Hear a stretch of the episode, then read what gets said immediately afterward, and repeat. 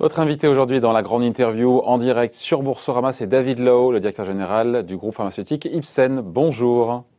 Bonjour. Merci d'être là en direct avec nous. Vous venez d'annoncer, c'est l'actualité, euh, votre nouveau plan stratégique. C'était mardi. Euh, nouvelle feuille de route. Vous qui êtes à la tête euh, du groupe pharmaceutique depuis, je crois, l'été dernier. Il se trouve que depuis mardi, j'ai regardé sur Boursorama, le titre a perdu quasiment 12 ou 13% Est-ce que ce plan ne plaît pas aux investisseurs? C'est la conclusion qu'on pourrait faire.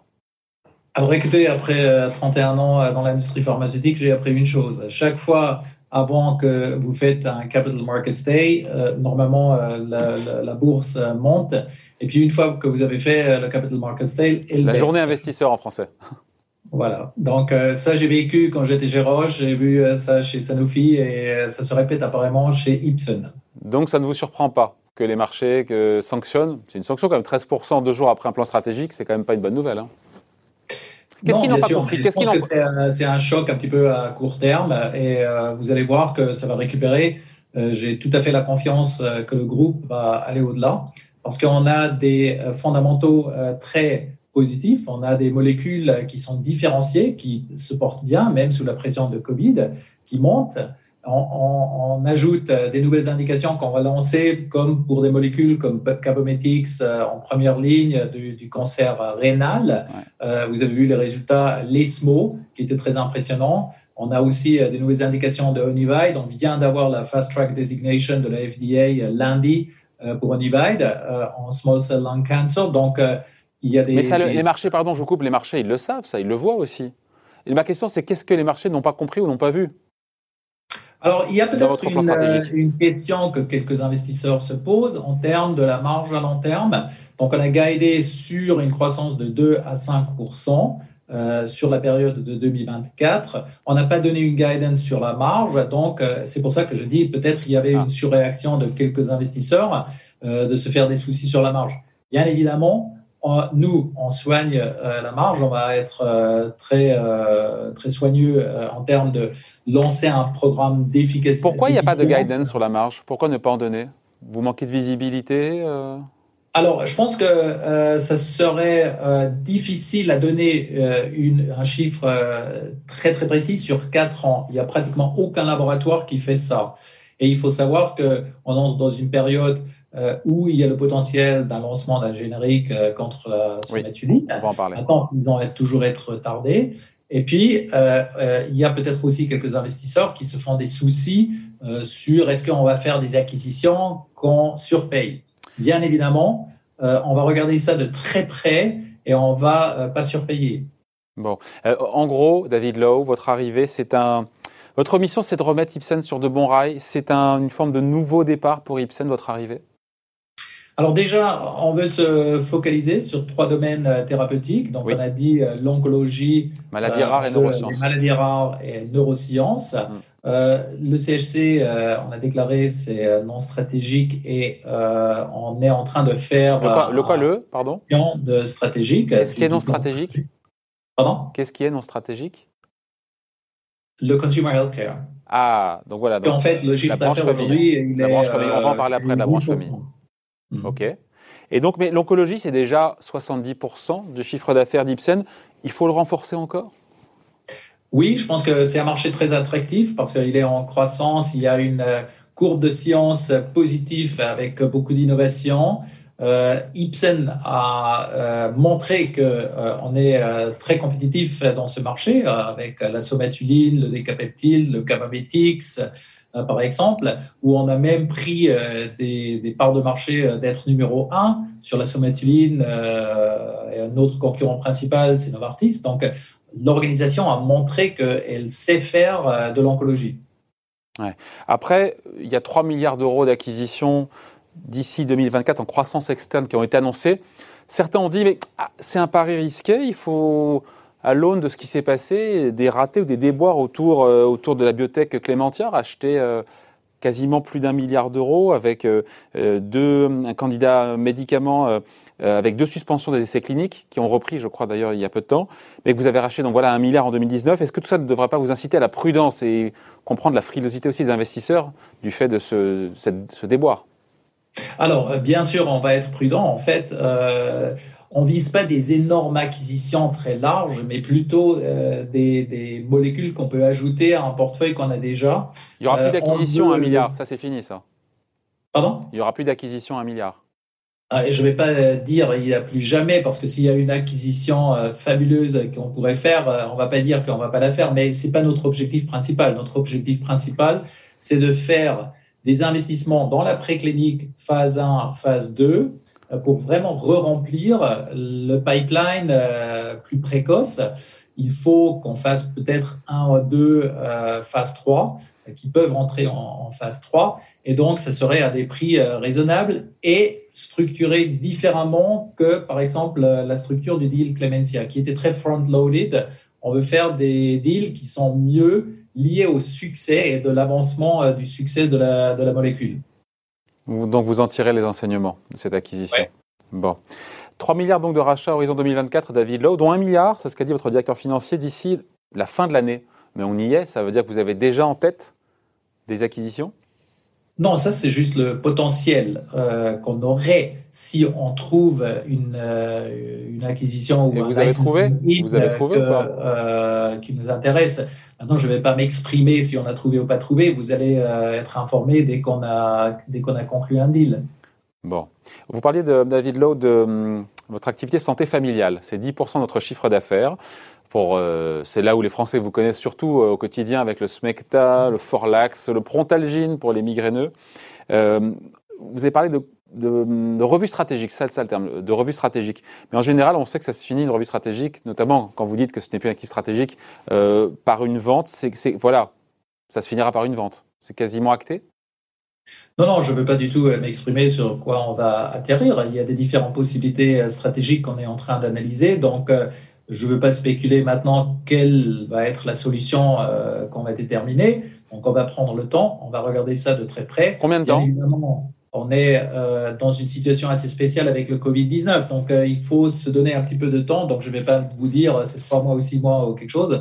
donc, on va prendre le temps nécessaire pour bien mûrir cette réflexion et de voir quelles sont les options. Et les raisons théoriques de, céder ce pôle parce que c'est en décroissance, parce que c'est plus stratégique. J'ai eu cet, échange avec le patron de Sanofi, groupe que vous connaissez bien, qui m'a dit non, on ne vendra pas notre division santé grand public. Euh, ça veut dire qu'il ne fait pas la même analyse que potentiellement que vous, puisqu'ils veulent le garder. Bah, comme j'ai dit, je ne vais pas euh, me prononcer sur la solution euh, qu'on va trouver et quand est-ce qu'on va acter sur, sur des différentes solutions. Euh, ce que je peux dire, c'est que chez nous, le consumer healthcare, il est maintenant à 8%. Il est impacté par le Covid. Il est aussi impacté, euh, par exemple, le SMECTA par euh, des génériques qu'on a fait face en France et en, Chine, par exemple. Donc, il faut remobiliser ce business. Il faut l'agrandir. On a des marques qui sont belles. maintenant, on a dû faire des choix où on va mettre notre argent principalement? Et puis, euh, donc, euh, on, va, on va trouver une solution pour euh, le consumer healthcare. Bon. Vous parliez tout à l'heure, David Lowe, de la somatuline. C'est un de vos médicaments vedettes, plus d'un milliard d'euros, c'est un blockbuster de chiffre d'affaires. Le brevet est tombé dans le domaine public cette année, donc il y a l'arrivée des génériques, évidemment, en, perspective. C'est 40% de vos revenus. Vous êtes préparé à ce déclin? Et, de combien on peut anticiper de combien les ventes vont baisser au moment de l'arrivée concrète des génériques? Tout d'abord, je veux corriger la perception. On a encore la protection aux États-Unis jusqu'à la fin de l'année. En Europe, effectivement, c'est correct qu'on n'a pas euh, de brevet maintenant. Euh, Est-ce qu'on s'est préparé? Oui, bien sûr, on s'est préparé. Si vous faites l'analogie avec le générique qui a été lancé contre notre concurrent principal, Sandostatine de Novartis, ouais, le générique, en fait, il a pénétré à un certain degré, mais il n'a pas été lancé partout. Il a été lancé, par exemple, en Allemagne, France, euh, Angleterre, euh, mais pas partout en Europe, euh, ni aux États-Unis. Donc, donc c'est pas une menace immédiate?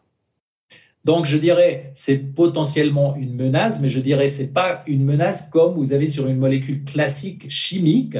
Il faut savoir que la mode de production de la sométuline, il est quand même assez difficile. C'est un autogel donc, c'est pas évident de le produire. Et l'octréotide paraît aussi pas tellement facile de produire parce que sinon, Teva aurait lancé déjà ça partout. Et donc, c'est pas le cas.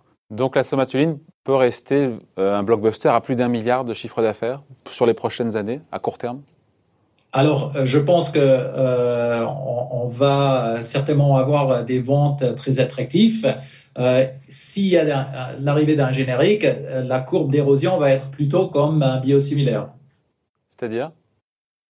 C'est-à-dire que c'est une érosion plus lente de ce que vous voyez normalement sur des génériques euh, chimiques. Donc, euh, chimique, vous pouvez tomber euh, direct, vous perdez 60% une première année.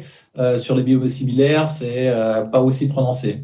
je reviens juste sur l'acquisition de la biotech Clémentia avec le palovarotène, encore une fois, cette molécule contre les maladies rares des os. Les espoirs, encore une fois, il y a eu ce double refus enfin double suspension des essais cliniques. Mais euh, encore une fois, tout n'est pas perdu parce que les essais ont repris. Il faut, le dire, ça. Hein. Ça, c'est très important. Donc déjà, la maladie de FOP, c'est une maladie qui est euh, très grave pour euh, les patients. J'ai interagi avec quatre familles la semaine dernière pour bien comprendre qu'est-ce que c'est de vivre avec le FOP. Donc c'est pas facile du tout. c'est quoi comme maladie concrètement? Pardon? Qu'est-ce que c'est comme maladie concrètement une fois qu'on a dit la maladie des os? Alors, en fait, vous avez des os qui commencent à croître à des endroits où ils ne devaient pas croître. Donc, par exemple, euh, dans votre mâchoire, après, ça vous prévient de, euh, pouvez plus euh, mâcher correctement, ou dans le dos, ou dans, dans les poumons, etc. Donc, à la fin, souvent, des patients, il leur faut une chaise roulante. ils, sont plus mobiles à un âge assez jeune. Et ils peuvent aussi mourir plus précocement. Donc, c'est une maladie qui est quand même très sérieuse. Qui touche combien de personnes dans le monde? Alors, on a estimé, parce que les chiffres d'épidémiologie ne sont pas tellement clairs, mais à peu près 9000 personnes autour du monde. Maintenant, ils ne sont pas tous diagnostiqués. En France, par exemple, le diagnostic, il est, il est très, très bien. Euh, donc, euh, il est supérieur à d'autres pays, par exemple. Il y a des centres de référence comme Necker euh, qui sont des centres leaders mondiaux. mais c'est vraiment une maladie où il faut travailler dessus. Attends, nous, on a euh, un bon espoir avec palovarotène parce qu'on a redémarré les essais cliniques à partir de 14 ans. Et en fait, 95% euh, des patients se sont inclus de nouveau dans l'essai qui a redémarré parce qu'ils euh, ont bien compris qu'il y a un intérêt de continuer à prendre ce traitement. Et on a eu des interactions avec la FDA, l'EMA, donc les agences réglementaires qui nous ont encouragé de, de soumettre un dossier, donc ce qu'on va faire début année prochaine. Bon, on, va se quitter là-dessus. Juste, euh, euh, quand on voit le cours de bourse d'Ipsen, moins 30% sur un an, la bourse, elle sanctionne surtout justement cette acquisition, pour l'instant en tout cas, qui ne tient pas ses promesses de Clémentia, avec euh, une dépréciation qui a été faite dans vos comptes, des espoirs de vente qui étaient au-delà de, je crois, 4 ou 500 millions de, ventes. C'est ça qui, vous, qui est sanctionné par les marchés aujourd'hui? Bah, je pense que d'un côté, ça, de l'autre côté aussi, euh, le, potentiel générique de la somatuline oui, euh, raison. arriver. Donc, euh, ça, c'est un petit peu un point de question qu'il y a dans le marché. Mais nous, on a fait toutes les modélisations et c'est pour ça qu'on a, on a fait notre guidance de dire quand on regarde qu'est-ce qu'on a dans les mains avec les autres produits, donc le Cabomitix, le Nivide, vous avez le Disport, vous avez le Decapeptide, ils sont tous avec un beau potentiel de croissance. C'est pour ça qu'on avait dit on va croître entre 2 et 5% jusqu'à 2024. Hmm. Donc pour vous, les mauvaises nouvelles, les bad news sont derrière Ipsen euh, Je pense que oui. Euh, ça, c'est ma perception. Oui. Ouais. Et donc, euh, parler d'une phase de recovery à venir. Non, j'essaie de, de, finir sur une note positive. Ben, je pense que je suis avec euh, l'arrivée d'un nouveau Head of Research and Development, Howard Mayer, euh, qui a un très bon track record. il vient de chez qui d'ailleurs? Il vient de. Pardon? Il a été débauché de chez qui? Chez Shire. D'accord. Donc il connaît très très bien, par exemple, les maladies rares, il, connaît le specialty care euh, très bien. On a aussi recruté Philippe Lopez qui nous a rejoint. Il a un très bon track record en termes de deal making et aussi de la structuration des deals. Parce que pour moi, euh, ça, c'était euh, un, grand apprentissage qu'il faut structurer différemment euh, les deals. Donc, moi, je suis très optimiste parce qu'en fait, on a un tiers du chiffre d'affaires qui vient des États-Unis, un tiers qui vient de l'Europe et un tiers qui vient du reste du monde. À, l'intérieur des concurrents de moyenne taille, c'est assez unique. Il y a peu euh, de laboratoires de taille moyenne qui ont vraiment euh, des filiales dans le monde entier. Donc vous restez optimiste parce que quoi?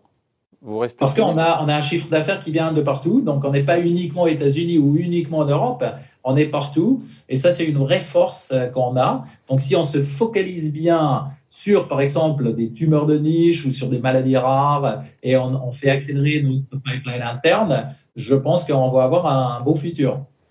Bon, très bien. D'autant que la valorisation, pour l'instant, j'ai regardé ça rapidement au niveau de la valo du groupe. On est sur 10 fois les bénéfices attendus. Sectoriellement, c'est plutôt faible, non? Oui, c'est un peu faible. C'est à, cause de cette histoire de somatuline. Je pense qu'une fois, dans un an ou deux, euh, qu'on aura passé euh, ça, euh, je pense que le marché, il va récupérer sur Ipsen. Je suis très confiant. pour vous, les marchés surestiment, surestiment l'impact que peuvent avoir les génériques sur la somatuline, c'est ça hein? Ouais, ouais. Bon, bah, il faut prouver qu'on sait faire des, des, bons deals, ça c'est important, euh, et qu'on ne euh, surpaye pas. Allez, nouveau départ donc quelque part pour Ipsen avec euh, son nouveau directeur général qui est là maintenant depuis l'été dernier, David Lowe. Merci d'avoir été avec nous, directeur général d'Ipsen, invité de la grande interview. Merci beaucoup, au revoir. Merci, bye, au revoir.